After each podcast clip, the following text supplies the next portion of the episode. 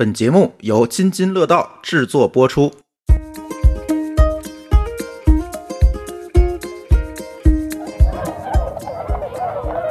这个白骨顶，四大望镜，望远镜应该能看得见比。如说，他们就真的像这集盲盒一样，哎，我看见这只了，看见那只了，这个是有策略的。你比如说跟我们那口子，然后聊，我就说，你看这个鸟漂不漂亮？什么什么样的镜头拍的？逐渐逐渐的，反正就是架不住天天说。最后我丈母娘然后说了，这样吧，我给你买吧。上课的时候就是讲到了，说青蛙是异宠，不能捕杀。我在那儿以后，从此以后再也不逮了。真是好孩子，直接买了。一两年就已经污染的很严重，但是你要后期做生态修复，其实是需要一个漫长的过程。逐渐逐渐的，城市下店面不断的被破坏，河道三面见光啊，草去哪儿呢？鱼去哪儿呢？更何况以这个鱼赖以生存的鸟类去哪儿了？条件好的家里的孩子，他就挑三拣四，吃个鱼他就摘那么点儿。把候鸟把它变成留鸟了，把一个体制外的这么一个同志强行给他摁在这个地方，他就变成拿了铁饭碗成体制内了。我觉得有一些大鱼都已经被投喂的像个狗一样，狗里狗气的。突然之间，他就唰就冲上来了，然后一口水哗就喷到我身上了。不干扰不扰动，这其实是最高境界。所以我们得继续这种浪漫，不搭理他，你可以默默的喜欢，暗恋就可以了。今年春天在惊蛰之后，他们又复苏了，去你家看森林，下回还得听恩重唱。更多的，我们要考虑考虑到动物朋友对于咱们整个这个环境，他们有什么样的一些需求。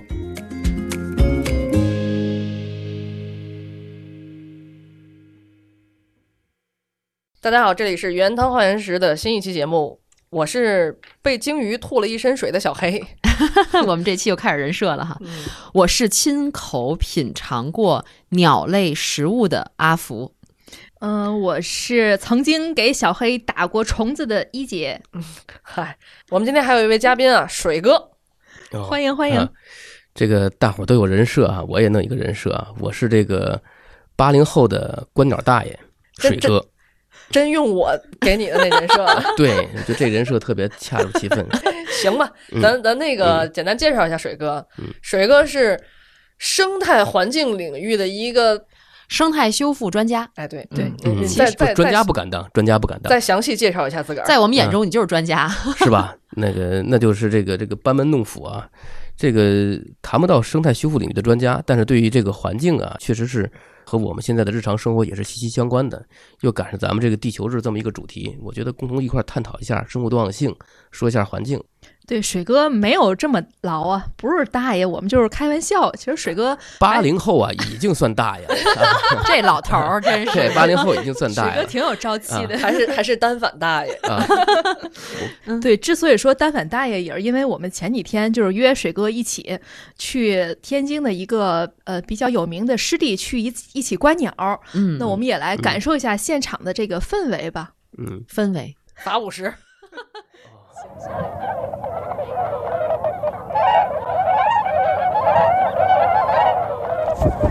白色的嘴，白色有个脑袋上有个顶，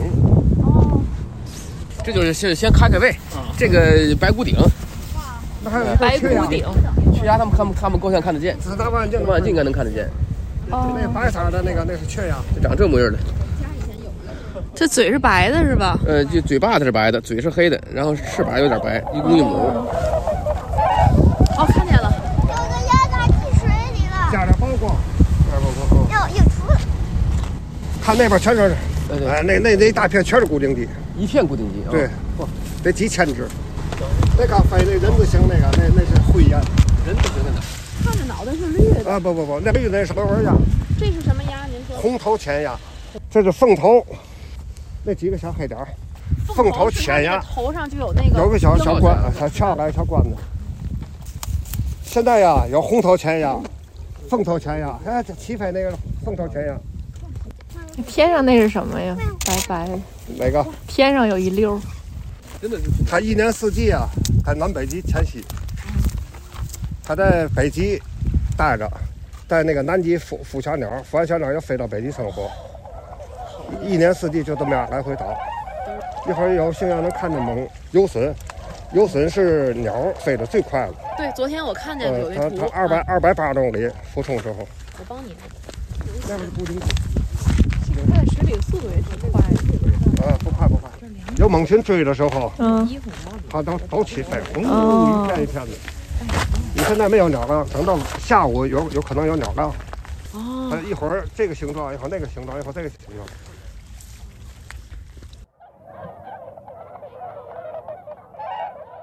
对，那天小黑没能跟我们一块儿去哈，挺遗嗯憾的。但是那天跟一姐还有水哥，我们我们一起去观鸟，真的是特别幸福的一件事儿。嗯，就是尤其是在那个初春的时节嘛，嗯阳光也比较灿烂，天也挺蓝的，嗯有很多鸟类在这种自然的湿地当中去停留栖息，让你觉得瞬间特别解压。对，我是其实之前采访的时候去过那个湿地，当然离小辉家也挺近的。呃，当时其实可能因为工作原因没太理解为什么这么多人喜欢观鸟，这么多人举着单反相机从那儿拍来拍去。直到那天跟水哥还有一位这个那个真是单反大爷跟 对一位单反大爷一起去看鸟，我才。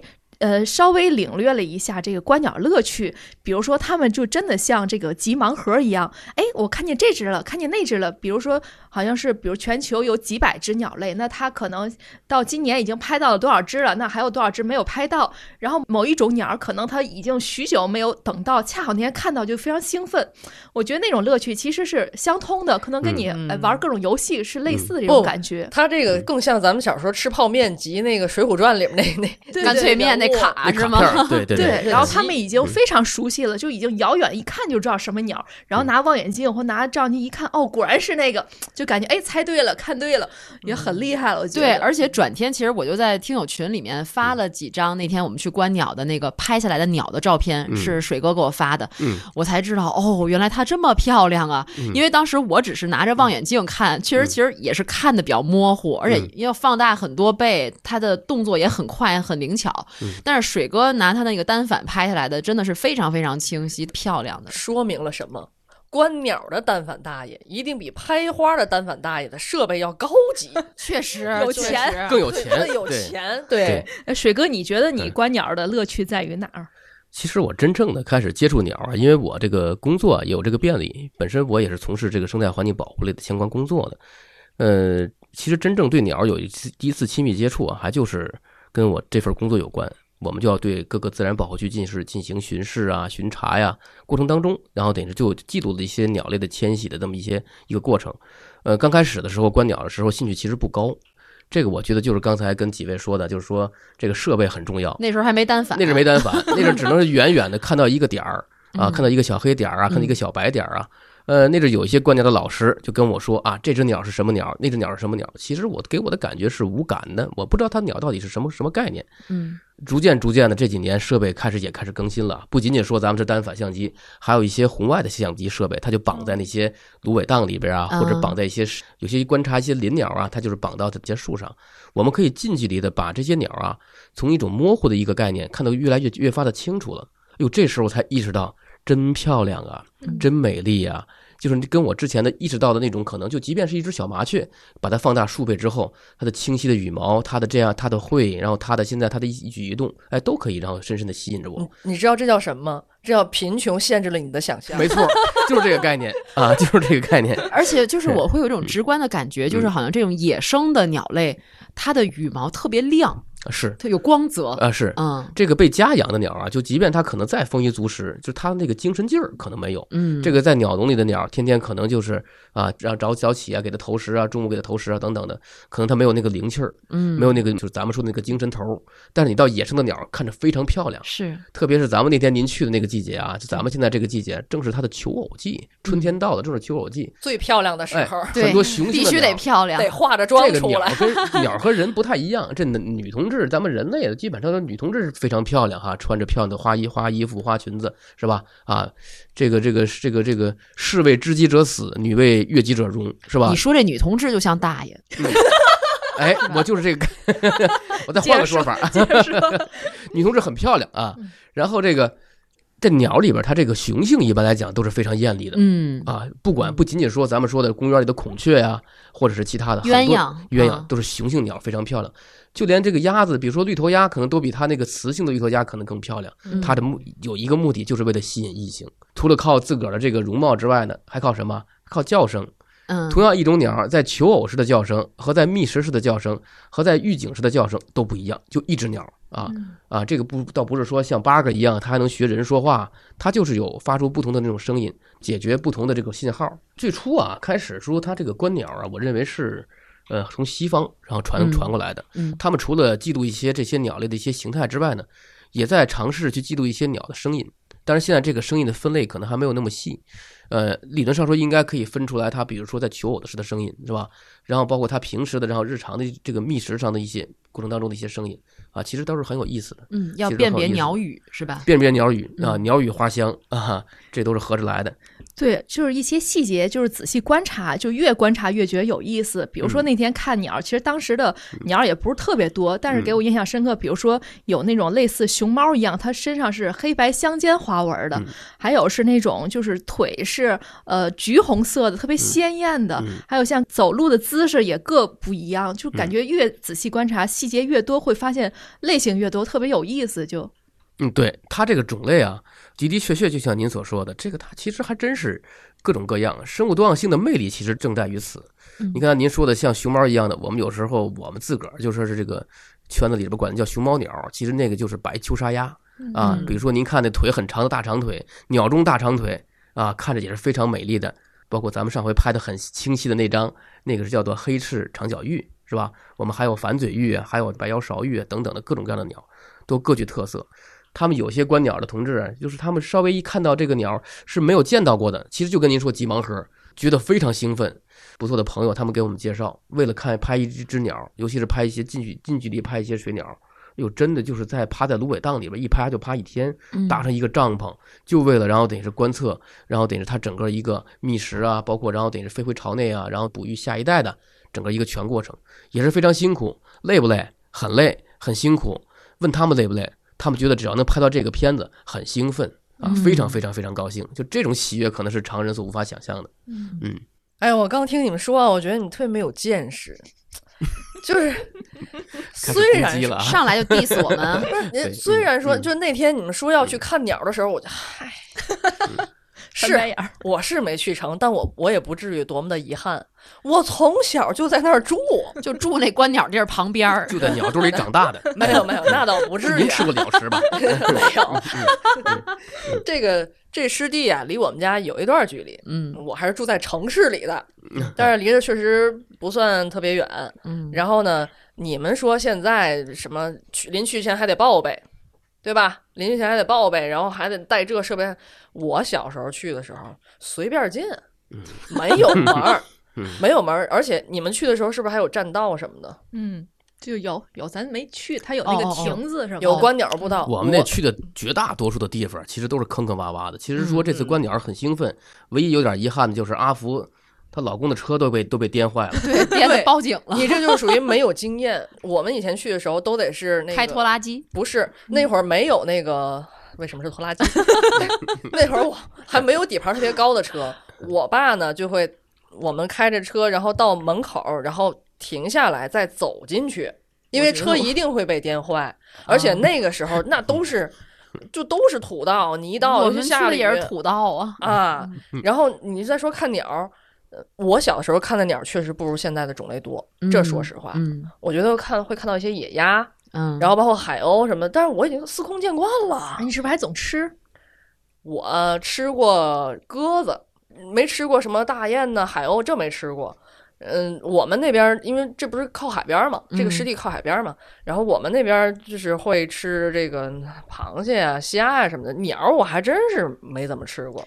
反正在嗯去这个湿地湿地之前，就是除了工作之外，我听说的就是去那儿吃大雁，好久以前啊。但是不，但你这个是真的是有成见，我们那儿真真不怎么吃大雁，不要不要对那一带的居民有偏见，我 我们还是吃海鲜吃的多。就是大雁啊，就是我也听过，可能比起来海鲜更好吃吧。就不呃那个父辈曾经吃过，嗯呃，我没吃，但其实都是养殖的，都是家养的大雁，没有那野味儿真不好逮。太灵了。然后你说吃鸟儿，就是吃这种鸟类，我我我我我觉得父母辈他们小时候吃过，你像我爸会逮逮麻雀呀，嗯。然后包括他自己还逮着回来养着玩儿，逮猫头鹰，但是你看咱们现在说的多么美好的一幅场景，春日的嗯。这种景象，我们去观鸟，我们去欣赏它，而且不去嗯。干扰它。嗯。但是就像小黑说的，可能在上一代人，甚至更嗯。早一代人，就是那个时候到了周末的时候，就好像去打点野味吃，是他们那时候有一些人流行的一种是有的嗯生活，嗯，对我，我觉得我小时候还吃过那个炸麻雀，嗯，对吧？这种炸鹌鹑，你看你就是上一辈人，对我就想就是这话说，长辈。我还我还真没吃过，我觉得吧，这个时代也是在不断的发展，嗯就是在那个年代，其实咱们的小时候都或多或少都会品尝过啊各种各样的鸟类，比如说现在炸那种，咱们叫炸麻雀，其实叫炸甲锹、加甲巧，其实就是麻雀。咱们小时候拿它当做一种天津市的可能一种时令小吃，这个季节了可能就该吃这个东西，就没有把它当做就说是这个它是人和大自然当中的一个和谐共生的一部分，嗯没有把这当做这么一个过程。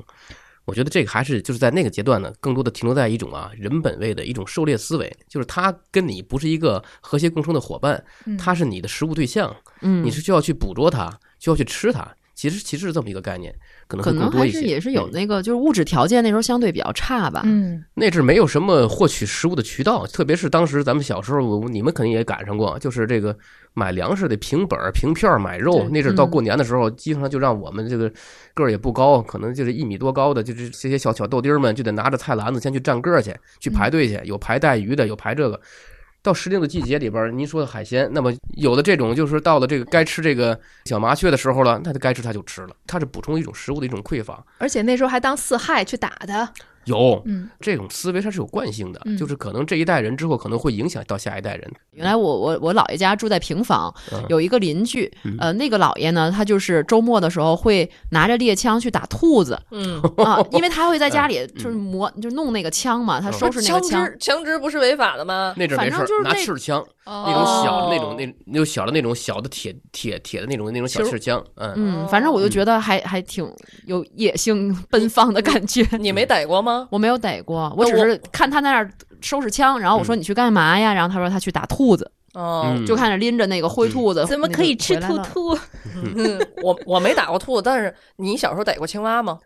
我小时候逮过蝌蚪，嗨，我逮的是蹦蹦跳跳的青蛙蛙，现在我们小区还有，每是就经常到夏天就会有青蛙在那个小区的路面上蹦。对嗯，但这我愿意逮青蛙，是因为青蛙比蝌蚪还难逮。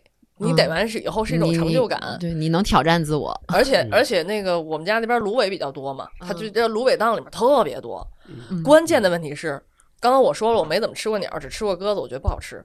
青蛙真的好吃，青蛙好吃。那会儿我上小学，我们一放学，那就是当时的课后的素质拓展，你知道吗？就你现在去商场里有那个什么牛蛙那个不一样香锅什么那是野味儿鸡，这叫田哦鸡。这是野味儿。嗯然后你逮回来以后，然后我们有时候还在家里养上一段时间。我爸又是大夫，然后我爸还经常 当时给我进行死亡教育，就是来 你我以为给你做解剖实验呢。啊，就是 就是做生物教育吧。来，你嗯过来，来，我把这个脑袋揪掉了。哎，你看它为什么这个爪还在动啊？就这种膝，跳反应，就是那个神经线没对断、啊。对，以前上学的时候做过这个实验，好像对嗯，对，然后然后我妈呢，就是负责把这个大卸八块，呃，桶也那么小一个嘛，哎然后和那个青椒一起炒。我真的特别爱吃。然后我记得到四年级的时候好像是，然后老师就是上课的时候就是讲到了说青蛙是益宠，嗯，然后说不能捕杀。我在那儿以后，从此以后再也不逮了，真是好孩子。直接买了是吧？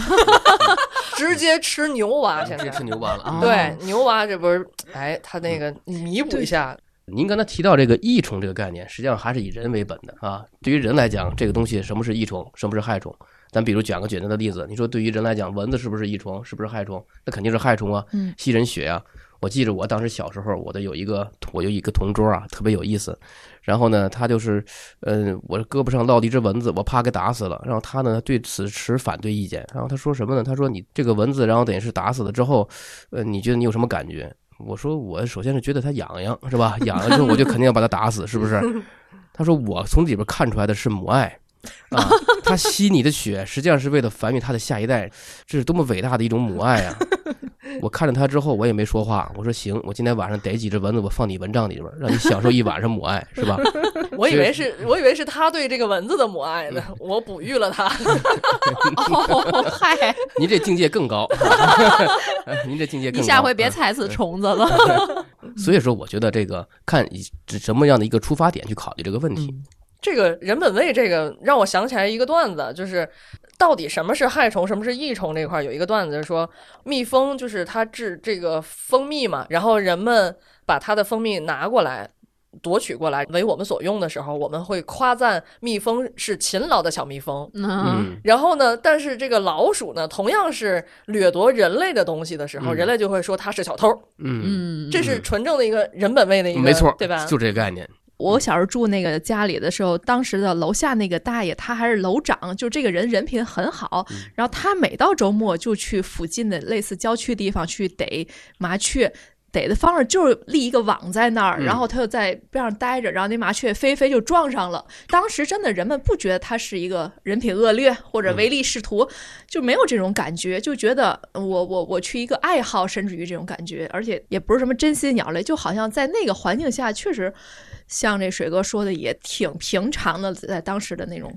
忽然想那阵儿，立嗯，法也不健全，现在很多鸟类都是三有保护动物。就比如嗯说像麻雀的话，你不能得猎捕不超过二十只，哦超过二十只的话，那可能也是要有行政处罚呀，或者是相关的法律法规啊等等，是这个概念。哦另外一个是当时的意识也是比较淡漠。嗯前段时间我不知道你们听没听过一个新闻，就是一个中学生啊，还是个大学生，然后得上到树上去掏了几一窝鸟，可能这个鸟可能是一个二类啊，或者是一个濒危啊等等的这样一种鸟，最后就被判刑了啊，就被入刑了。觉得还是大家现在对这方面的这个普法的意识还是应该提提高。除了这个人们的意识，包括您刚才说这个立法不健全什么的，就是说从城市建设角度，我感觉就好像后来有一段时间，身边的这种生物在越来越少。你比如说我们小时候，真的是像那课文里说的，越到下雨天的时候，闷热的时候，嗯小蚂蚁也出来了，然后蜻蜓也出来了，就是低飞，对，嗯特别明显的一个景观。但是嗯后来好像这种情况越来越少了。随着这高楼大厦建起来，尤其是在城市周边的一些地方，也都成高楼大厦了。嗯我觉得这种好像在变少。小时候不知道大伙儿有没有印象，咱们当时看的小学的课本啊，当时说什么一行大雁啊向南飞，嗯，一会儿排成人字形，一会儿排排成一一字形。，嗯，哎，这次你们这回去的这个咱们那个保护区里边，可能也能看到这样的景象。其实这些景象的话，在咱们小学呀，包括初中的，在很长一段阶段里边，实际上是消失的，嗯，是消失，的。呃，建国之后啊，四五十年代，其实啊，中国很多的地方其实还都是那种状态，是这个空气很很好啊，包括咱们可以看到地平线呢，可以看到日落呀，可以看到很多的昆虫啊，可以看到，然后这些生物多样性啊，逐渐逐渐的，就像您所说的，城市下店面，然后等于是在不断的被破坏，然后就是它在逐渐逐渐的形成这么一种城市的人为的生人文的生态景观。这个过程当中的话，这里边可能会存在着几个阶段性的发展。刚开始是满足人类的交通便利，嗯，是吧？建了很多横平竖直的这样一些路面儿，也不考虑这路面儿是不是透水的，能不能存水，也不考虑这个路面儿能不能呼吸。现在的一些时髦的观点，我们做海绵城市，其实就是能呼吸的城市下店面。还有河道三面见光啊，嗯中国的水利工程可是相当发达的。当时我们做了很多的五十年代、六十年代、七十年代，绝大多数的一些水利工程、大型的基建工程都是在那个年代完成的。哎，我父亲小时候那时候还挑过，在河道里边挑海，叫他叫什么呢？叫挖河泥，嗯实际上也是为了疏通河道的嗯。那阵的观点，全民都在干那，全民都在干。那个事儿，那有记工分的啊，对，嗯那个相当于是最终你就是能拿多少工分儿和你的收入这块儿是密切相关的嗯啊。嗯在那个时候干了很多这样的事儿，什么工程呢？江西石沪岸，还有就是咱们这个河面的河底啊，实际上它也是横平竖直的。咱们现在有很多河道，现在的名字都能看得出来，简河。嗯，我当时以为碱河是盐碱的碱呢，我小时候认为，后来我知道碱河是减少的减，哦有排干，有排渠。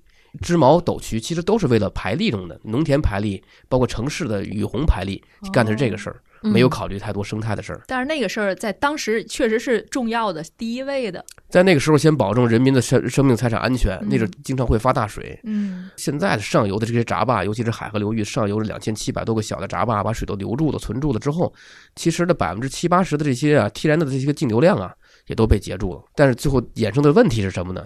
河道就没有水了。所以现在很多人在专家学者在呼吁要有河有水，听着感觉就是跟这话说的怎么有点儿 有米有饭，呃，对对对，不是应该的事儿吗？确实，现在很多河道是呈现一种干涸或者半干涸的状态，嗯它没有这个物质流了之后，那么以这个物质流承载的这些生物多样性去哪儿呢？嗯草去哪儿呢？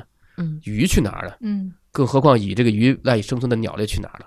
嗯这都是问题。嗯，对，而且这个海河好像在很早的时候，就老天津人可能都知道哈，嗯就到了秋天是往上爬这个螃蟹的，嗯，有河蟹的，嗯但是这个应该是好几十年可能都没有见到过这样的景象了。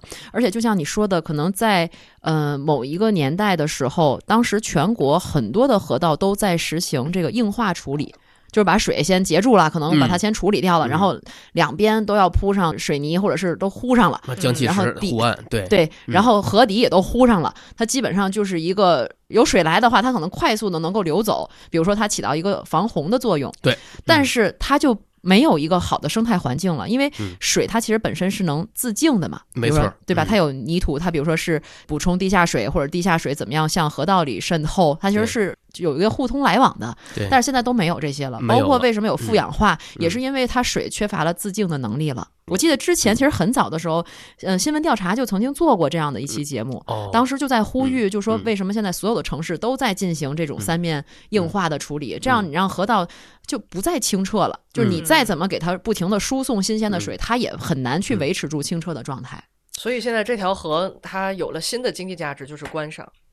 而且就是连鱼生物都没有了，它就整个生态被破坏掉了。没错。嗯有时候我们看到一些国外的，其实甚至我们拿这些画照片当做我们的那个背景桌面啊什么的，嗯。就是我们理解当中的，我们就是河道就跟童话当中的河道似的，比如说它要有一个自个儿的一种浅滩呐、要有一个深水区啊，要有浅水区啊，嗯。这实际上也是提供了河道的一种生境的多样性。这种多样性的话，跟咱们生物多样性也是密切相关的，并不是说这个河道的水质越干净，就是传统意义上我们讲淡磷，然后得一定要限到一定的程度，水之清则无鱼，是吧？嗯保证它这种水和它的这种自然能够相吻合、相相和谐共生就可以。我们现在总在追求一些啊考核指标，但是我们实际上并不知道我们追求这些指标为了什么。你比如说，在饮用水里边，我们追求一些指标，它能多干净就多干净，这是一些国外的一些一些案例啊，或者一些他们的一些做法。因为这个水是要入口的，是要保证老百姓的人身安全的，这个东西怎么要求都不为过。你比如说，你在一个农排区、农灌区，或者是一个城市景观这个区域，我们更多的考虑的可能是我们的生活多样性。这几年，现在咱们海河啊，这个有西伯利亚银鸥啊，就在咱们那个三岔口那个位置，西伯利亚银鸥啊，包括一些红嘴鸥啊等等，都成网红打卡地了。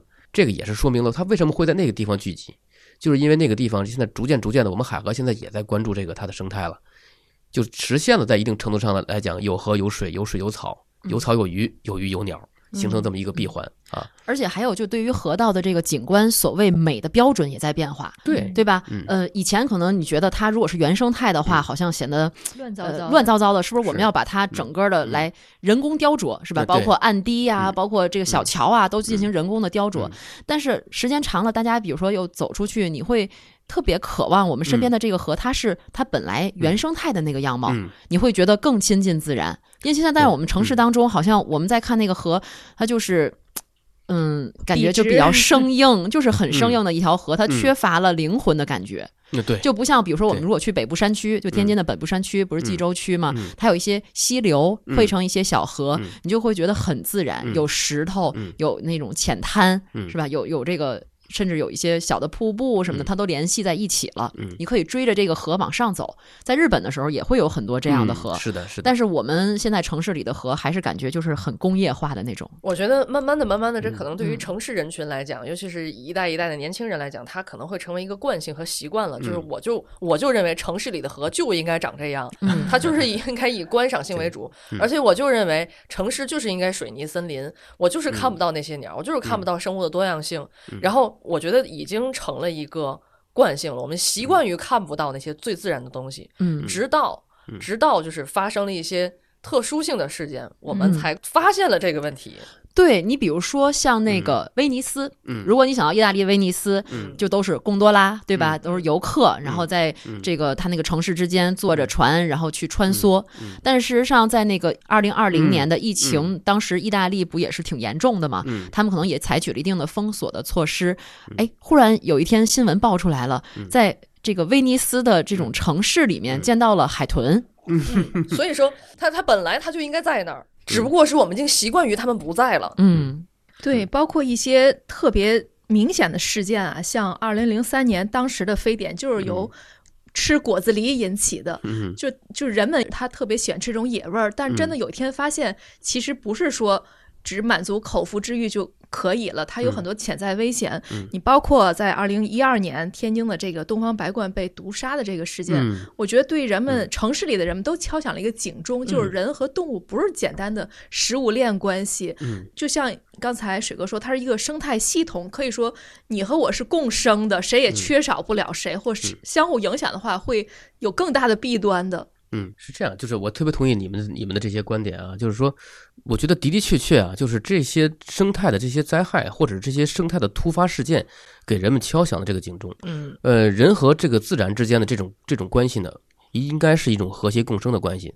但是我们长期呢经历了这么一个年代，就是说啊、与天地斗，与地斗，是吧？而且还其乐无穷。在此过程当中呢，我们的确通过人类的努力啊，实际上是改变了一些城市下店面，使这个下店面为人类所服务。但这个过程当中呢，我们也对大自然的开始了一种啊，呃，这种掠夺式的这样一种开发。这种过程当中的话呢，很多河湖、很多生境被破坏了，变成什么了？变成良田了。很多湿地被破坏了，变成什么了？可能变成下店面的我们的小区了。嗯举几个简单的例子，你们咱们说，当时啊有好多店儿，好多洼，甚至现在现在还有好多就是地名叫什么什么沽啊。嗯其实这个地方什么是沽啊，什么是店儿啊，什么是洼啊？之前其实就是这些连成片儿的这些水区。哦那么它的这个水和循环之间的这种连通性啊，然后彼此之间的这样一种串联呢，其实是非常好的，就是一种纯自然的这样一种状态。现在呢，被这种下店面，然后等于是所那个所侵袭了之后呢，人类的这种在强烈的去改造这个城市下店面过程当中呢，也丢掉了很多相应的这样一些生境。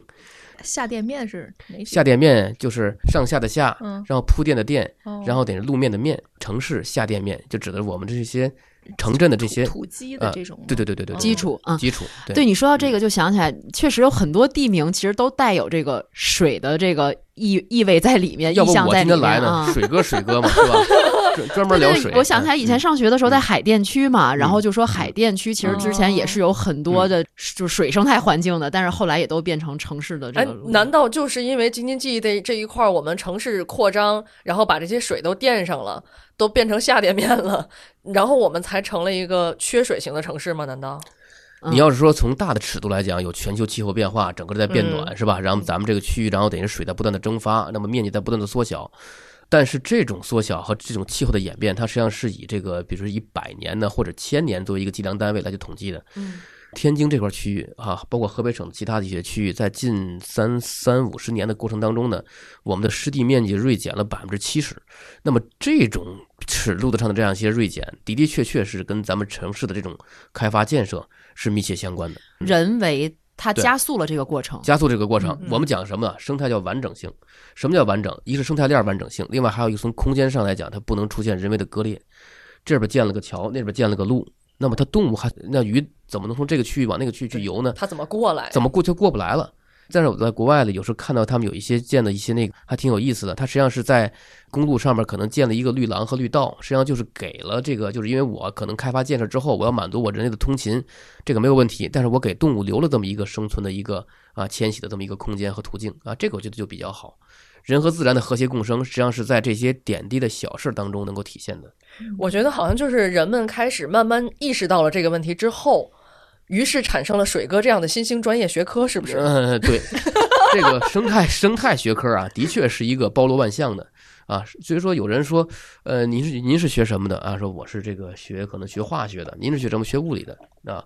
这个都可以啊，都可以说。但是我就问您是学什么？我是学生态的，我就会再问您到底是学什么的，是吧？包罗的这些内容太多了，涉及到方方面面的。您是学生态修复的是吧？嗯或者是研究是生态修复？哎呦，我其实啊，就是本专业啊，就是学的专业还挺广，学过资源开发，学过这个这个城市管理，学过这个地理信息啊，同时也学过。咱们现现在比较时髦的，就是我博士期间可能主要攻读的还都是环境化学，但是也是在咱们这个环境这个大的这个领域当之内啊贯穿的。我现在从事的工作还是以咱们这个自然生态啊，以环境的这些污染负荷的这种减排啊和一些评估啊和相应的这些技术的转化，以这个为主。你不觉得水哥学的就是就研究地球吗？呃，对 修理地球，对，下次叫球哥也行啊。修理嘛，修理嘛。水球哥，哎，那水哥，就是你刚刚说到这个，你研究了这么这么多的，咱研究地球啊，就想问一下，刚刚咱们说到了这个城市里面这个生物越来越少，就是它的品品种啊，什么各方面越来越少。当我们发现这个问题之后，那您的这个研究领域有没有？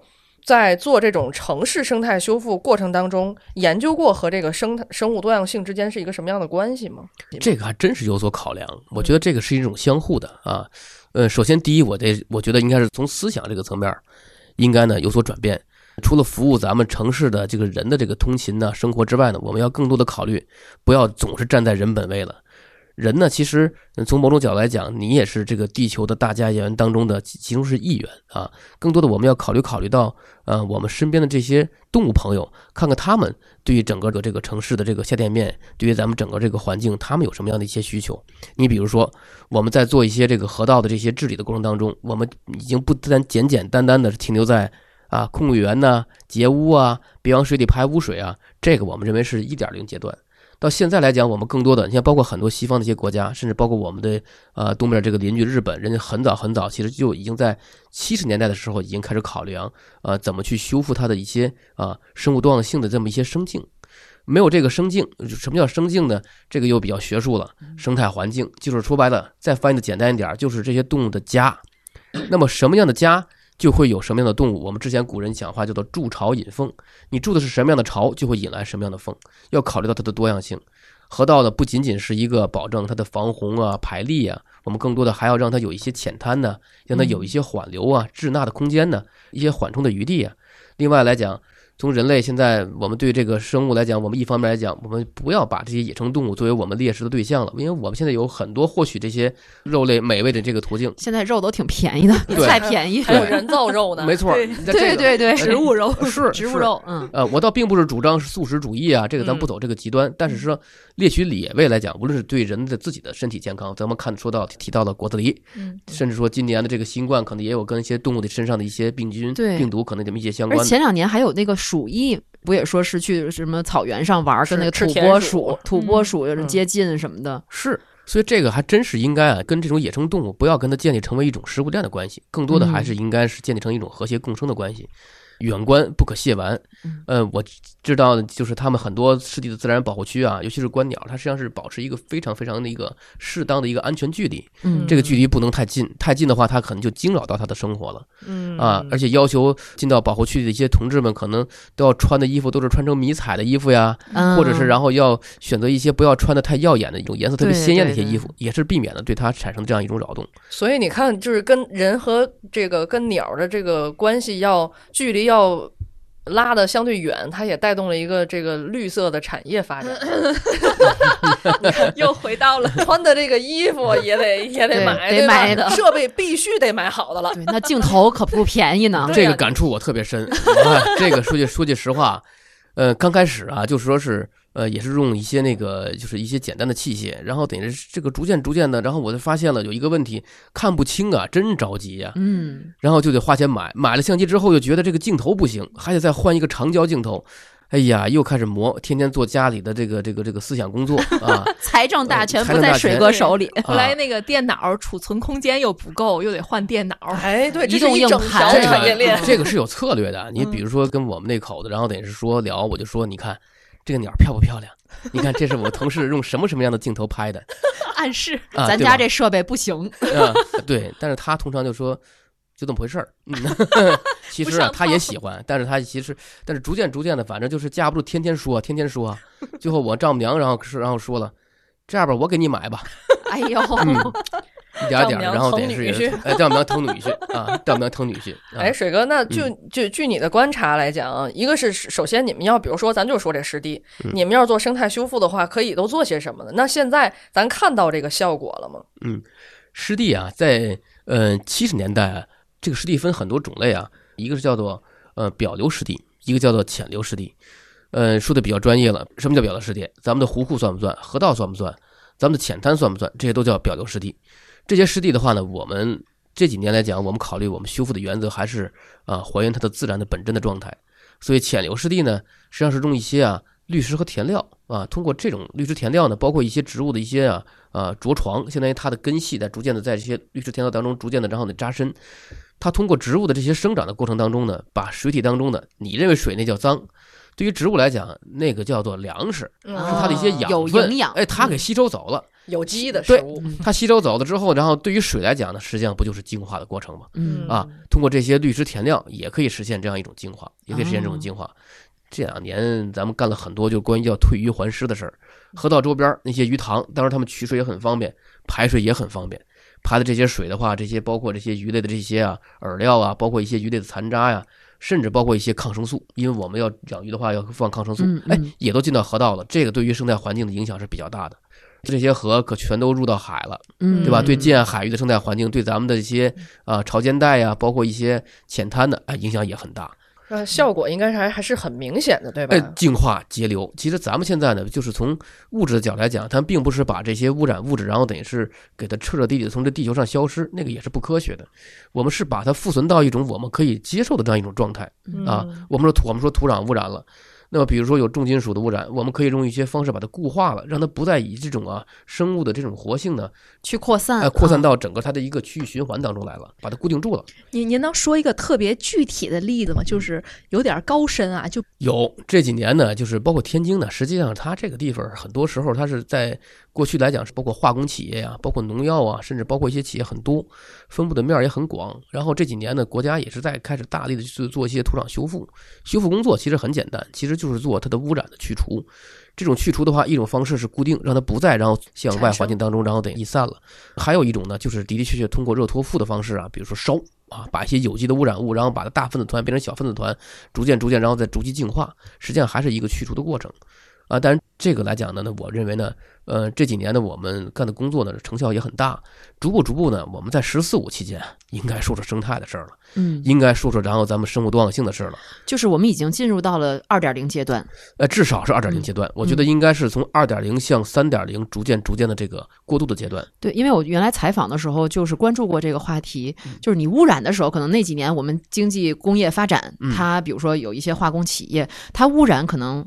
一两年嗯。就已经污染的很严重了，嗯。轻轻松松就把这块地、这块水给污染了。对，嗯但是你要后期做生态修复，其实是需要一个漫长的过程。非常漫长，嗯特别是针对地下水，这个可不是说简简单单的把地表水一截流之后，咱把这部分水处理完了之后再排嗯。它地下水的话，它贯穿到它整个它的那个地下的那个浅水位，然后在此过程当中的话，它的迁移转化可能多少年都没有办法，很多的污染是不可逆的，它的治理是没有办法实现的啊，不是说简单的你把它捞出来洗一下再放回去就行了。过程非常复杂，而且付出的代价会非常大。所以说，咱们现在说不能再过那种叫先污染后治理的那种老路了嗯啊，做的一些事儿，我们还需要后续再不断的把它进行完善。那比如说这个自然它本身不也有净化能力吗？比如说嗯自然的净化和人工的修复这种比例大概多少呢？如果让这个地方修复的话，这是一个非常简单的一个数学账。我们之前在开始接触到一些那个呃，包括河道为主的这样一些生态修复的工作过程当中呢，有些人家也在提，他说我啊，呃，短期之内呢，我可能啊，呃，我不能够截污，嗯，但是你还得保保证我的这个水质还要达标啊，我还要保证我这个水环境，然后得要要有一个大幅提升，经常会遇到这样的问题，非常非常普遍。面对这样的问题呢，啊，我基本上就跟他说，咱要不咱聊点别的 啊啊，咱要不咱说说地球世界和平的事儿啊，跟他说说说这些事儿。其实这就是一个观念的问题。第一步是肯定是要做控源节污的，把这些污染物的这些源头上解除，这是我们治理一切工程的这些做一些任何的生态修复也好，环境治理也好，以这个为前提，不以控源节污为前提的这些所谓的这些生态修复都是耍流氓。在此过程当中的话呢，我们要注意几个点。一方面的话，我们我们水质要提升；另外一方面的话，这几年我们逐步逐步考虑，我们在修复的过程当中，是不是把水修复干净了就可以了？我们更多的考虑是不是它还要有一些其他的生态载体。这里边我们做了一些包括人工浮床啊，甚至人工浮岛啊，甚至往里边投加一些菌剂啊，甚至往里边去做一些组织一些生物着床啊，甚至还要在一些区域考虑到是不是要做一些鱼道啊，让这些鱼能够通勤的，能够通行啊，啊，一些浅滩的等等的，再考虑这些问题。但这个是不是一蹴而就的？嗯，但我听水哥说，其实自然它本身有它的就是生存的规律，它本身生存的很好，但是人为的环境给它改善了之后，我们要需要做一系列这么复杂的工作，可能才能让它一点一点的恢复到它自然的状态。逐渐恢复到它的啊它的原貌，这个肯定是需要一定的时间的。自净能力，我们要相信自然，它是有嗯丰非常的那个强大的自净能力的。我们嗯之前看过一部纪录片儿，人类消失五十年之后、一百年之后、一百五十年之后，可能咱们周围的这些区域全都变成原始森林了，嗯。这都不好讲的。所以说，要相信自然的能力，但是在此过程当中呢，人类呢不要拖自然的后腿。对，不一直就说嘛，就说你在保护的不是地球，其实你在保护环境，你保护的是人类自己，是因为地球嗯。不需要你保护，这不地球有史以来它一直生存的很好。做到不啊干扰、不扰动就可以了。前段时间也看了一个，还看一些片子，前苏联的那个切尔诺贝利核电站，嗯，当时然后成了人类禁区、生命禁区。嗯啊，现在有一些探险家，然后等于是去到那个重返了切尔诺贝利核电站，发现了很多之前可能都认为，呃，在地球上可能不再生存的一些啊一些物种，可能又又发现了。我不知道这个信息是否准确啊，包括他们拍的一些画面，确确实实已经变成了一片绿色的森林了。嗯，可能在某些区域内，可能还看到人类当时的一些工作的一些痕迹啊，确实有点这种时光穿越的那种感觉，周围又变成了欣欣向荣的这么一片绿色的景象了，啊很有意思。这在科幻片儿里经常会出现啊，这对对对对对的，对的对的啊。哎，我想问一下水哥，那你们嗯通过这么多年努力做这个城市生态修复，呃，有什么效果吗？效果其实还是比较明显的。其实我们这几年做的工作呢，并不是说去抓了很多鸟儿过来，然后表明我这个鸟变多了啊。当时呃，并不是这么急功近利。我们干的其实事儿，扎扎实实的干什么事儿啊？就是在改变区的生境，有城市的，有非城市的。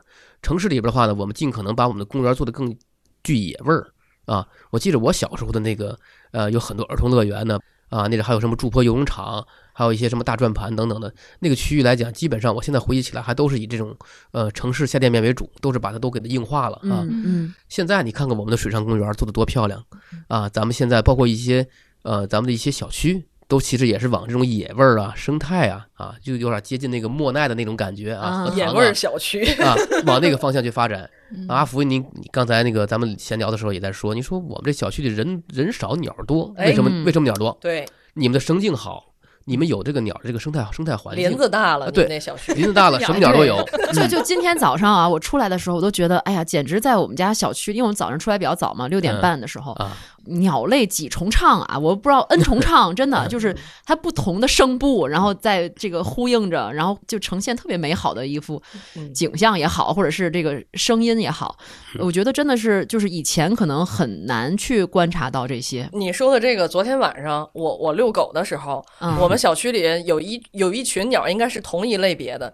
我怀疑这些鸟打起来了，就叽里呱叽里呱叽里呱那么叫，然后我开会争论，然后我家狗就站住了，然后就冲着那个方向一直歪头沙士听，就歪了好几下头。啊他我看能听懂，他想学门外语，是 他肯定是觉得这个声音很吸引他。嗯其实就是刚刚水哥说到这个小区里面变得越来越野味儿了。你看，原来咱们小区里面常见的是猫和狗，嗯，但是我从遛狗的这些年看来，就是鸟变多了，然后还有刺猬、刺猬、黄鼠狼黄鼠狼，嗯嗯，对，因为我家狗它追的东西越来越多了，我总得牵着它，别被刺猬刺着啊！嗯而且那个刺猬啊，它过马路的时候，它悠哉悠哉，它根本就不怕狗。嗯，嗯，而且我还看见过蛇，看见过一条，就是建议。把你们家小区划成天津市的生态保护重地 或者自然保护区。我告诉你为什么？是因为我们小区的物业管理特别不到位，哦，不容易 人为干预少人为干预少哦，是这个概念。其实我也觉得，刚才听水哥说哈，嗯就是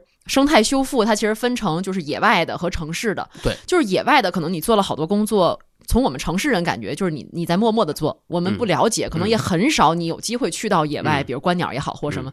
但我们大量的时间其实还是在城市里生活，没错，也就是，但是野外的环境修复了之后，尽管我们小区里可能没有你感觉明显的有什么生态修复的一些手段啊措施，但是明显这个生物多样性嗯。提升上来了。这是一个大环境带动小环境的概念，整个在大尺度上、宏观尺度上，它的区域改善的话，也会带动咱们的小尺度，然后呢逐步的改善的。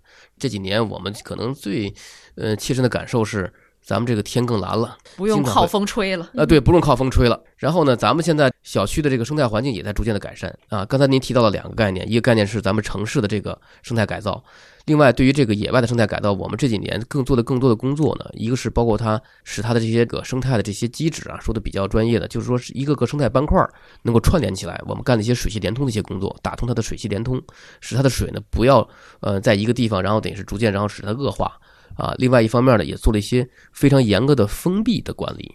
就是不让人对它进行过度的扰动啊，这个其实这个作用很大，利用自然的这种强大的自己自我修复的这个能力，然后使它然后逐渐逐渐的焕然一新，逐渐焕然一新。把人隔离起来，别去外边下呃对对，哎，真有这种感觉，就好像你人的嗯活动范围小了，你都比较规矩老实了好像其他的生物就开始活跃了。没错啊，去年夏天我记得还在我们家听到这个青蛙的大合唱，以前我们家什么都合唱是吧？也也是因为物业不作为，哎，这期节目就变味儿了是吧？变成那个投诉物业的这么一个节目了是吧？到底是夸还是骂呢？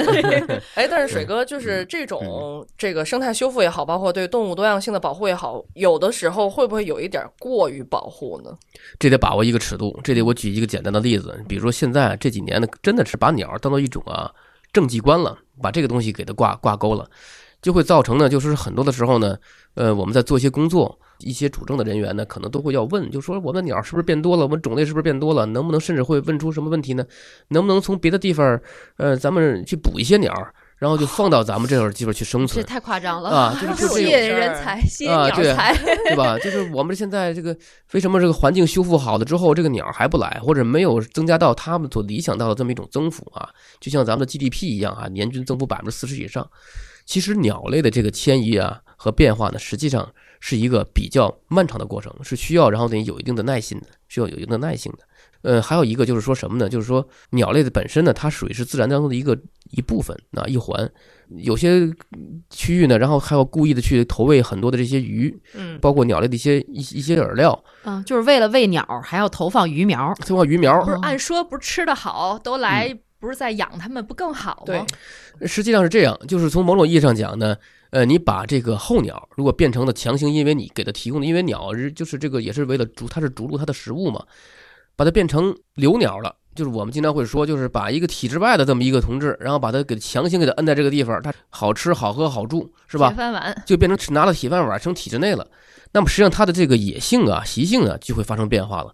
实际上就是没有笼子的这么一个环境，实际上呢，对它自个儿的基因呢，包括繁育啊，包括它种群的这个安全性和稳定性呢，其实都发生了这样的变化。我们现在其实更多的看到的，我们很多的工作都是说让它恢复野性，回归自然，是吧？嗯而不是让人把它强行留在这个地方，是什么样就是什么样。我这个区域能承载到什么样的一些啊鱼类，能够吸引什么样的鸟类，我们就把它基于它最自然的状态，回归它的本真就可以了。哎，也就是说，这鸟来的多了，嗯，食儿不够了。然后呃其实有的时候嗯好像人工干预过多，它也变成就是过犹不及了。这也是一种干预啊，可能它的出发点是好的，希望鸟在这儿能吃饱，那么好客是吧？希望它能多留一段时间，多让大家有机会去观赏，可能出发点是好的，但是嗯可能在一旦你违背自然了。违背它它的规律了，可能就适得其反了，就真的不啊走了，就真的不走了。对，然后啊我也是今天才知嗯道，原来水上公园那个黑天鹅并不是动物园养的那不是动物园养的，啊，原来它是野生的，但是它嗯在这真的是留了很长很长时间，而且甚至在这过冬了。但是它走不就是因为天儿太凉了嘛？然后它到暖和的地方，全球又变暖了吗？这个因为天津延长供暖嘛？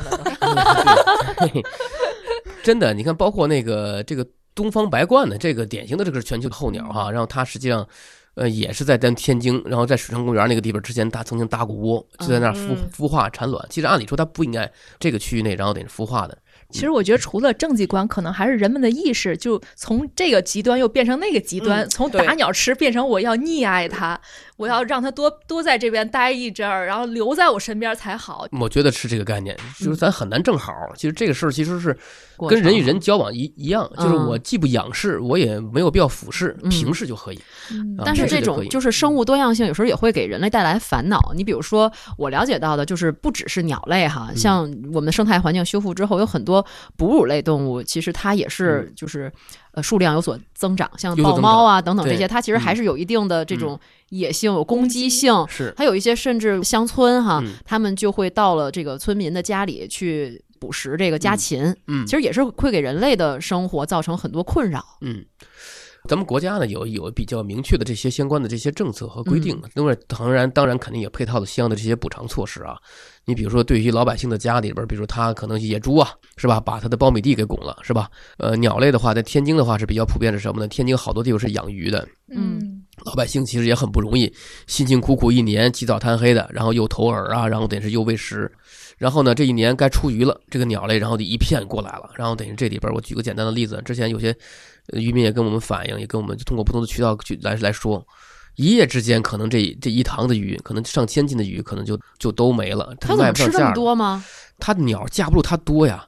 咱们上次去，咱看到那整个这个区域里边，包括反嘴鹬啊，包括佩佩藤鹬啊等等，它这些鸟，它数量很大，上千只，然后过境，然后可能在这一个短暂的停留，可能也就不需要很长时间，一个小时、两个小时，可能这一康鱼可能就没了。哎呀，这让我想起啊蝗虫过境了，啊我的天！嗯实际上是这么个概念。它那个鱼，有些时候鸟它吃鱼，它可能不是说鹳类什么，它可能一口吞下去，包括鱼鹰什么的，它是小鸟，它会啄。啄完了之后呢，它然后等于是这个鱼可能呃相对来讲，它不是说霍霍了啊霍霍了，对，就是按天津话讲话叫霍霍了。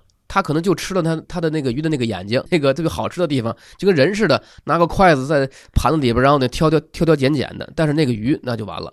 鱼虾了，啊、对，所以这个这个这个就相当于是，这是人和自然当中的一种平衡，就是啊这个条件好的家里的孩子，他就挑三拣四，吃个鱼他就摘那么点儿。也不能宠着他，说明这个。对哎，对，也别溺爱，但是嗯也别那个迫害，是吧？这个渔民怎么办呢？如果是这种情况呢？很多渔民现在其实如果政府补偿不到位的时候，很多他们就采取放点炮啊，把点吓跑。嗯，嗯，白天行呢，晚上怎么办呢？是吧？嗯很多时候其实也没有办法，然后看的那么全，渔民有些地方也是苦不堪言。真是欲哭无泪啊！要真是这一塘鱼养了这么长时间，一年就指着这一塘鱼，然后等于是可能他所有的收入全基于这个，是也确确实实我们能够体会到，呃，老百姓的他的诉求。嗯他还是有矛盾和冲突在其中的。嗯，嗯这几年生态环境变好了之后所衍生的。嗯，完话说回来啊，就是之所以有了水哥的这个新兴的这个专业，然后也有了我们刚才那些探讨，我觉得从人本位的角度来讲，城市人群他也需要，就是他心理上和身体上都是需要这种生物的多样的。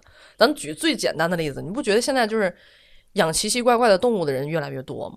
就养、养什么蜥蜴，啊，我们俩想一块儿去了。羊驼养在家里的，哦，养猴子的，养猪的，对养猪的猪是吧？就原来就是养猫养狗嘛，嗯，然后再就是你看城市当中为什么要设立动物园呢？嗯，为什么要设立海洋馆呢？就我觉得大家还是需要这么一个跟动物亲近的一个契机，一个一个对对对，尤其比如说咱们去观鸟的时候，你就一下子觉得，哎呀，你就在那儿发呆，你知道吗？望着那些鸟在那儿在水上浮着也好啊，那个鸭子。一下子让自己放空，你好像就被他们带入了。对，而而且我觉得就是跟动物互动的这种感觉，是它弥补了你人作为一个原始动物，作为一个最基本的动物里边生物它，哎，生物它它的一种心理需求、对对对心理慰藉。哎，你觉不觉得有时候，如果当你到了一个特别纯自然的环境当中，你会特别兴奋，对，我有这种好像你这野性被被呼唤出来哇了，就但是你已经丧失了在这个林间攀爬的这个能力了。对，哎，水哥之前在嗯国外也嗯待过，哈，说过国外的城市里的生态的多元是什么样的感觉？呃，我是一二年去的挪威，在挪威，然后等于是待了断断续续的吧，反正待了四年。因为我走的那那段时间，正好是咱们国内环境质量可能相对来讲比较差的时候，一二年、一三年那是大气环境质量雾霾啊，霾呀、哎，雾霾很严重的时候，给我的感觉是，首先第一呢，咱们经常会说说就挪威森林是吧？那森林覆盖率真的是真的是蛮高的哦，是这个意思。啊，这个这个 这是水哥的解读。真的森林覆盖率是蛮高的，能体会到这个挪威森林，另外看到它一些纯天然的一些湖。嗯，它那个区域里边，就是给我感觉，就是你不需要走到原始森林里边，可能就在城市的边上，就在你可能小区的边上，感受的那种就是纯自然那种感觉。但是他们就有些人就说，这不就是一个大农村吗？嗯啊，就那种感觉，你能看着地平线，能看着夕阳，能看着朝阳，然后能这么大的这个森林氧吧，在那个地方有段时间我是最痒的。呃，这样，它没有对整个这个城市的那个下店面有过多的、过度的那种雕琢。我们在做一个基础性研究的，做什么呢？做土地利用变化，这个在国内特别吃吃香、特别时髦的这么一个行业，因为在国内这几年土地利用变化太快了，嗯翻天覆地的。啊，咱们这个区域可能在若干年之前可能还是种水稻呢，但现在你看发生多大的变化。但是国外那个，他们有些同事们去买房啊，我说您这房子是新房还是老房？新房子。我说什么时候建的？二战之前吧。好新呐！他基本上不会对城市的这个下店面有过多的人为的那种改造，他们的工程也是出奇的慢。这种慢其实并不是说他们的工作懈怠，而是说他实际上是要经过多方的这种研讨，是不是会对生态造成影响啊，会造成破坏啊？我举几个简单的例子，你比如说咱们这儿一般又是到冬天可能化雪的时候啊，我们会在地方上撒盐，其实那个盐是工业盐，里边可能除了咱们一些这个氯化钠的成分之外，还有其他的一些相应的一些成分。即便是氯化钠的话，造成这种浓盐水啊，然后等于通过这种城市的雨水管网处理完之后，进入到一些河道啊等等的，可能也会对它的这个生态造成影响。挪威人是做什么呢？他会各家各户的门口会搁着一大箱石头子儿，就是小的那种小的碎石。他到冬天的时候，为了防滑呢，它会把这些石头子儿全都喷在铺在路上。到了一般来讲这个季节的时候呢，雪都化了之后，它会去收，把那些石头子儿都收走，再回到那个箱子里边儿。他会采取一种相对原始和自然能够形成这么一种啊和谐共生的这么一种比方式。较物理的方式。比较物理的方式去解决这个问题，鸟类就更多，而且它们那个鸟，同样一种鸟，我也能感觉到，就说是在我们当时在那个小区叫松斯旺那个湖，翻译过来叫美丽的湖，嗯呃，看到了好多这个鸟啊，跟人的距离其实是安全距离是更近的，嗯，它实际上嗯也形成了这样一种信任，这么一种信任的关系。对这种和谐共生的关系，可能就也需要若干年嗯嗯啊。之前看过一个寓言故事，渔民出海的时候经常会看到海鸥，海鸥的话呢，可能还帮他指引哪个地方有鱼，可能形成这么一种共生的关系，也挺好。他捕上的鱼呢，可能太小的呢，可能也就直接喂了海鸥了，那么和海鸥形成这么一种关系。他妻子就说了。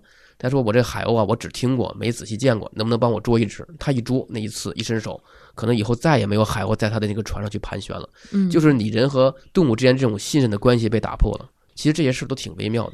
哎，你说到这个信任的问题，我突然想到了那个我在疫情之前，好像是一八年还是一九年，我曾经去南非旅行过。嗯一个重要的一环就是要看野生动物嘛。嗯你知道，就是南非是据说是世界上治安最倒数第二差的一个国家，就是人和人之间是完全不信任的。嗯，就是黑人要抢黑人，黑人和白人之间还要打，然后还和有色人种和这个，包括他们也会抢劫这个中国人的超市啊什么的。但是人和动物之间，他就是很信任。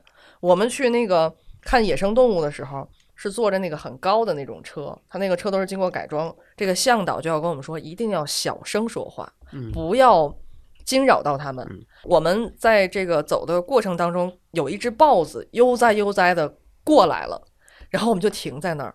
就谁也不敢说话，他大家小小小声稀稀疏疏，也没有人敢拿着大大单反去拍照。然后这个豹子过来，就顺着我们这个这个车的边上悠哉悠哉的继续走，然后我们车也是悠哉悠哉的继续开。你们是笼中人，他是他是这个主人，这这片土地的主人。包括那个什么长颈鹿啊、啊犀牛啊，就我之前去过泰国的野生动物园儿，都是那些动物远远就看，哎，你们来了，来给我点吃的，是这种感觉，都在那等着。嗯然后那个南非的动物就是完全不理，我就当你是一个，你也是个动物，这群愚愚愚蠢的人类又来了。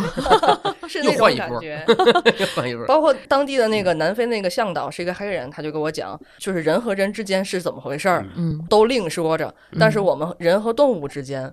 我们是很讲究的，也他们也允许猎杀，嗯但是到底要猎杀多少，都是有一个非常严格的这个规定。包括犀牛是不许猎杀的，嗯，因为嗯犀牛它一次只生一胎，它生二胎都费劲，非常明晰的一个保护的界限。我相信它也是经历了一个过程，我觉得才能达到这种平衡。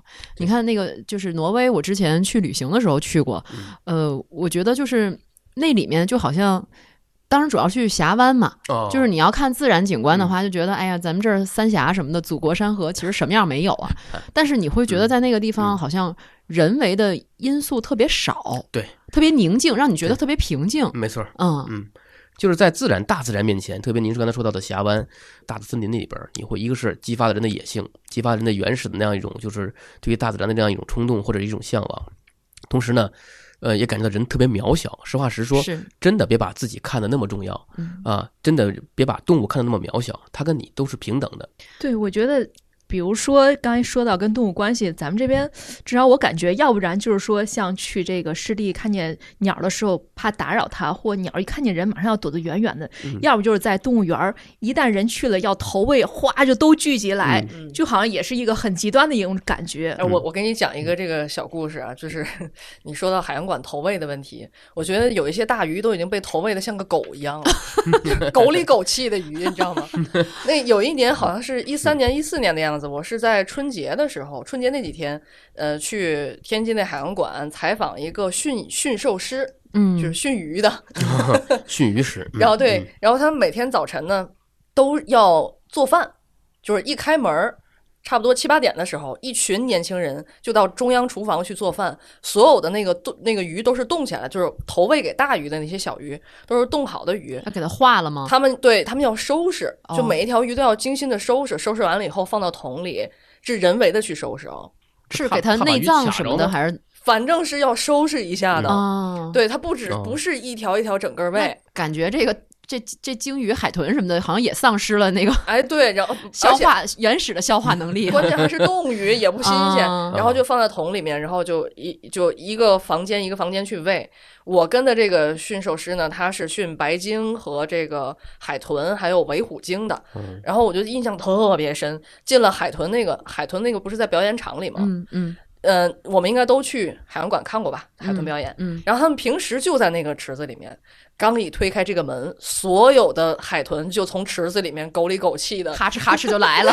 就把池子里所有的球啊、圈儿什么噼里啪噼里啪就都给我顶上来了。然后我说这是干什么？讨好你，他已经习惯于他看到人的时候，嗯他就知道我要把玩具给你，然后你会和我互动，互动完了以后就会给我吃的。嗯，条件反射是。他已经成了然后而且他们特别开心，扑腾扑腾扑腾扑腾就来，真的很狗里狗气，你知道？然后这边喂完这个海豚之后，另外那个池子也是在表演场里面有两头尾虎鲸。这个尾虎鲸啊，不是咱们想象那么大的鲸鱼，它比海豚差不多能大个两圈儿，就是更黑一些，而且这个它的那个池子也会更深。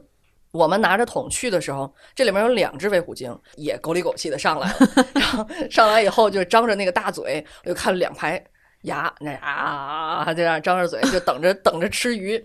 然后呢，有一只是冲着它，有一只是冲着我。我手里没有东西啊，我手里只有采访的东西啊。然后那个驯兽师呢，就开始从桶里拿鱼。结果我面前的这个尾虎鲸，突然之间它就回去了，回到水里去了。然后我们俩在这儿一边他一边喂着，我们俩一边聊着天儿。然后没过一会儿，这尾虎鲸从水的特别深的地方唰就冲上来了，然后一口水哗就喷到我身上了。那叫啐你，啐你一脸，我啐你一我穿的身是我穿的是羽绒服，我当时 啊，我说怎么了？然后一下他又他又下去了，然后那驯兽师说你赶紧躲一边儿。我然后刚说完这话，我就跳开了，然后尾虎鲸又上来，哗又吐了一大口水。我说这是干什么呢？他说他没见过你，他知道你是新来的，欺负你。他在欺负你。，牺牲，哎，我觉得可有意思了。嗯嗯还有就是，嗯我觉得在海洋馆里面已经处于一种人和动物的和谐共生的状态了。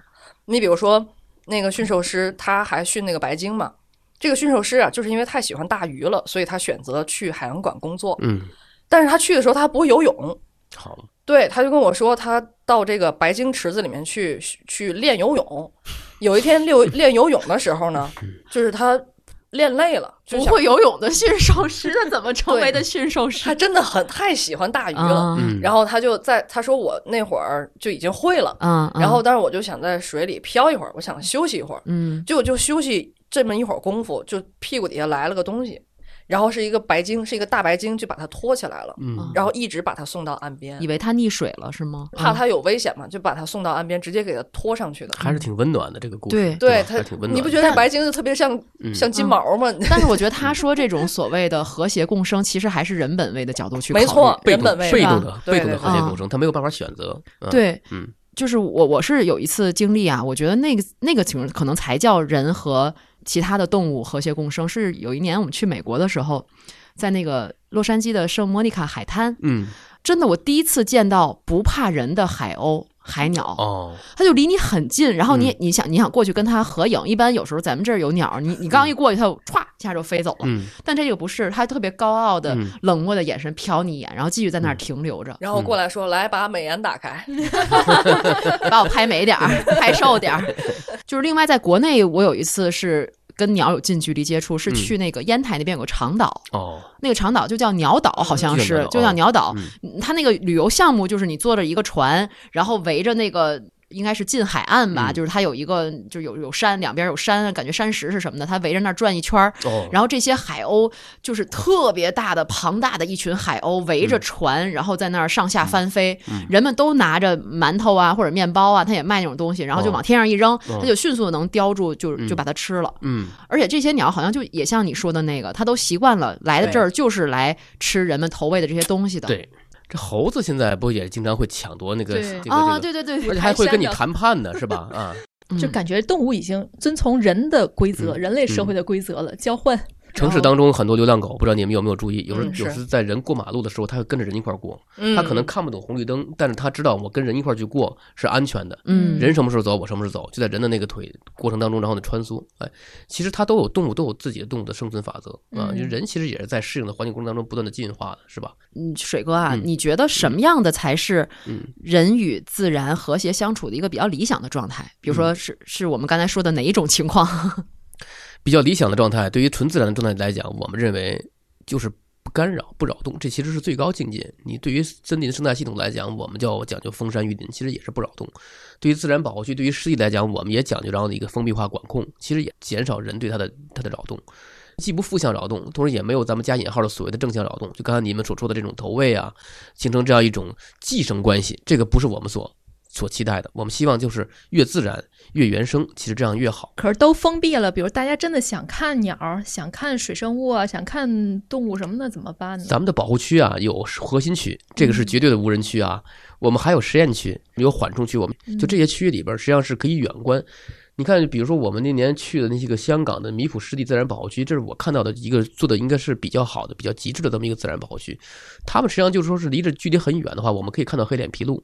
呃，但是也可以看得会比较清晰，他们会在一个个的这些鸟岛里边，或者一些观鸟的驿站里边，可能会呃伪装的非常好的这么一些望远镜，也可以看到。小朋友们也可以去进行写生，拿着一本小册子，上面有各种不同的鸟，看到哪只鸟就在哪个鸟的后面挑一个钩，等等的这样的过程也可以，并不是说我们爱鸟看鸟就要把鸟，然后得是拿到自己的手里边去把玩，去仔细的去看，或者是看标本，没有，并不是这个概念。其实更多的是默默的去守候，或者默默的去去观察。其实就就很好了。但是你说人他可能有从乡村生活到城市生活，他也需要适应一段时间，他也需要适应这个环境。是的，那既然选择留在城市里的这些生物，是不是他们如果慢慢适应了城市生活，也是一个正常的状态啊？对整个来讲，它的族群肯定不是非常好的。你像比如说有一些迷鸟，可能就是单只的一只两只，可能他自己选择就就留在这儿了，也许他自己走丢了。嗯，那对于整个族群来讲，它是需要有一个一个群居性的。你包括什么东方白鹳，它为什么一走的话，呼呼就全都走了，就跟有人给它掐着表似的。到这个月份，到这几几号几号，可能就就都得飞得一只不剩了。但是如果有几只就留下来了，就在这个地方，然后产生，然后等于是或者产卵了，它毕竟它的族群会相对比较单一啊。另外也有会近亲，跟人的其实情况是一样的。就是以嗯地球为单位去循环，而不是以某个城市、某个小区为单位去循环。，对，那就太狭隘了。有一些嗯北极鸥，你看，比如说它一生就是在往返于南极和北极嘛，它可能最后死也是死在它飞行的途中啊，所以这个就是它自己的本身的一种定位和习性。而且可能是不是真的有一些人类还没有研究清楚的，比如说嗯像磁场啊，或者说这个呃潮潮起潮落很多其他因素在影响着鸟类或者动物的这些生活的规律，只是人类现在还没有完全了解到，就以为已经够了，就有食吃，它们就可以正常生活循环下去了。的的确确，就是鸟其实很小，它们脑子里边也没有集成 GPS。你看，他们有人做了一些小的一些观测实验，特别有意思。在自己的家里的一些屋屋檐下，可能有一只家燕，晚上的时候他们会爬到梯子上去掏，把把那只家燕掏下来，会在它的脚上拴一根红绳。嗯，转年，然后过了多长时间之后，它还会再再回到那个窝里边，这还是系着那只红绳。它怎么能够辨别出来自己在呃经历了这么长时间里边辨别是辨别出来的？嗯，还有一个意思，这个家燕往哪儿飞啊？咱们都说往南飞，它真的是去南飞啊！啊，嗯，就是说，身边看到的春天来了，燕子来了，其实其实不是说本地的燕子，可能真的是跨那个，哎呦，跨了半个地球来与你，然后这这次相约啊，嗯这这个还其实我觉得还真的挺浪漫的啊，对，所以我们。得继续这种浪漫，而不是说只是留在身边永恒的去跟他相处，而是说要遵循他浪漫的生活本质。嗯，对，也就是说不搭理他不搭理他，对吧？不干扰，不扰动，你可以默默的喜欢，暗恋就可以了。然后说到这些鸟儿，我又忽然想起，为什么我这人设是说曾经亲口品尝过鸟类食物的呢？是因为我小的时候，我姥爷他养鸟，嗯，他那时候养的是百灵，老人那时候就天津好像天津大爷 特别爱养鸟，啊，对，就是现在可能天津大爷变成爱拍鸟了哈。观鸟了，对，就是我姥爷他那个时候会亲自给鸟做鸟食，他不止会买，买来都跟那个小树根儿似的，一点儿一点儿的小树根儿，跟铅笔似的，嗯那么比铅笔粗吧。嗯然后你还要把它剖开，剖开之后里头有那个白肉虫子去喂它。哎呀然后 这是我最害怕的东西。高蛋白，哎，除了这个这个虫子之外，他还会喂它那个鱼虫子，有时候那个红的鱼虫子，红线虫他也会问它喂对它。人有的时候他还会给它做做饭。嗯呃，他有一次就做拿那个鸡蛋，好像炒的那个小米儿还是棒子面儿似的，蛋蛋黄，他是把蛋啊黄跟小米和在一块儿，而且也也不搁盐，就是炒的特别特别香。嗯哎呀，我闻着简直太香了！我姥爷端着一盆热腾腾的鸟食就来了，然后他说：“那个，我说这太香了，我说这什么好吃的？我以为做什么好吃的。”他说：“不是，这是给鸟吃的。嗯然后他说：“没事儿，你可以尝尝，很干净。我还真尝了一口，就闻着香啊，吃着没什么味道，嗯，都是蛋白质吧？嗯，都是蛋黄、胆固醇。对我，我想起就是刚才小黑也在各种扭曲的表情体现 对阿福说这段的某些内容的条件反射。都恶心。对，因为我之前跟小黑一起出差的时候，去这个东南亚那边的这个虫子是又大又肥又 鸟儿喜欢，对关键是跟人更加和谐共哎，生，真的是特别和谐，而且我们住的那地方就离树林也很近。然后有一天早晨就是六七点钟，我还睡得迷迷瞪瞪的，然后小黑突然就来到我身边说：“一姐。”我这个事儿真是不行，你一定要帮帮我。我当时腾就坐起来，我说怎么了？我说孩子怎么了？这是，我说厕所有大虫子。让你啪一脚对对我踩上了。然后关键是一姐真的也想跟他和谐共生。哎呀，不能杀生，我说不行。对呀、它是它是鸟类的食物嘛，它也是整个生态环境中非常重要的一个生物链儿的一个环节哈。对，我觉得就是不管是虫子、鸟儿，还是小猫、小狗、鱼，都是离不开人们的环境，人们也离不开它们。就是所谓的和谐相处，都在一个地球上各干各的，对吧？不要要互相扰动。你要唱对对对唱一首《我和你》吗？你 哎不不，我觉得想唱那个哈库拉马塔塔，就是那个狮子王那里面，不是后来那个辛巴到了密林里面，就他躲到那个密林里面去生活，遇到了丁满和鹏鹏，不就是带着他吃那些肉虫子吗？鲜嫩多汁、美味多汁的。我们刚才说到了，就是嗯我曾经被鲸鱼吐了一身水，虽然说当时很欢乐，但是后来我在南非的大海里面出海观鲸，看到了真正的大鲸鱼的时候，我也觉得，希望有一天嗯。城市里面不再有动物园，不再有海洋馆，我们可以自由的到大自然当中去，或者是就在城市生态里面，我们再去看到一些野生动物，然后我们出海，我们去在海洋里面看到真正的鲸鱼。嗯。大爷，嗯，大爷，那就是呃，希望在不远的将来呢，才能再多换几个镜头。问问丈母娘。那个出海看的可能更远了。这这最后还得 Q 到丈母娘哈。观鸟啊，我觉得这个只是咱们今天聊这个话题的一个切入点，但生物多样性当中肯定不仅仅指的鸟。刚才大家也提到，有的提到鱼类的，有的提到咱们说出的这些昆虫。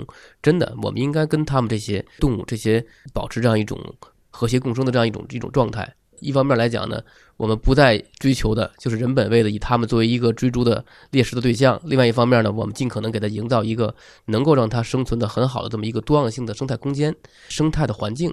同时呢，我们也尽可能的，然后增加一些科普教育，觉得这都是咱们现在当务之急应该去做的一些工作。确实，现在生态好了之后，不只是鸟，还有些昆虫。比如说，我觉得我们小区里啊，大家在业主群里反映特别多的就是，好像好多家都会发现家里出现蚂蚁了。嗯就好多都是从窗户缝儿啊什么的就爬进来，在你们家里就做了窝了。嗯以前我会特别厌恶这个，但是自打我觉得之前跟水哥聊过之嗯后，我现在能够今年春天在惊蛰之后，他们又复苏了，我现在好像能很平静的跟他们相处啊。他们只不过就是找了一个栖息地，在我们家栖息着，嗯。嗯，我我没有必要把他们赶尽杀绝，就会有这种感觉。看来人类的一小步你已经迈出去了。去你家看森林，下回 看森林林，看蚂蚁是吧？对，还得听恩重唱，鸟类恩重唱。恩重唱，嗯，好，好，感谢大家收听这期的原汤化原石，大家可以在各大音频平台搜索“原汤化原石”，话是说话的话。嗯，而且还可以加入我们的听友群哈，来分享你身边的生物多样性的故事，也可以在群里面向水哥提问哈，这么好的一个专家能给大家再答答疑什么的。哎，对，非常。荣幸，非常荣幸能有这么一个机会跟大家交流咱们的生物多样性的这个相关的话题。水哥下一站打算带我们去看什么？下一站，咱先把重要的湿地自然保护区咱们先看个一遍再说。先把这一季的 鸟儿看过了。对啊，正是现在观鸟的最佳季节，迁徙季。嗯，嗯，一个春季，一个秋季，现在正好。好，我们可以在群里再放一点照片啊什么的。对好嗯啊，敬请期待。拜拜拜拜拜拜拜拜。感谢您收听本期节目。本期播客节目由津津乐道制作播出。你也可以在我们的官网 d a o 点 f m 找到我们的更多内容作品。如果您喜欢我们的节目，欢迎在微信、微博、朋友圈等社交媒体转发分享。您的分享对我们而言十分重要。如果您希望与我们互动，可以关注我们的微信公众号“津津乐道播客”，天津的津，欢乐的乐，道路的道。在关注后按提示操作即可加入我们的听友社群。